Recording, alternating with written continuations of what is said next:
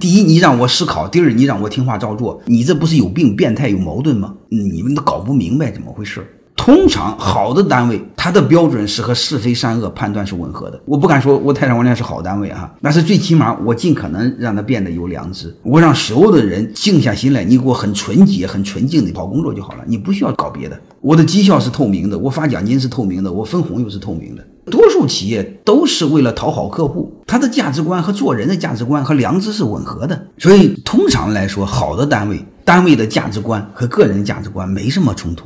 还有一个，在具体做事儿层面上，它是方法论层面上，它不牵涉价值观。你比如领导让你好好工作，领导让你这个把产品质量做好，领导让你多见客户，它牵涉什么价值观吗？这就是我老说，你听话照做就好了。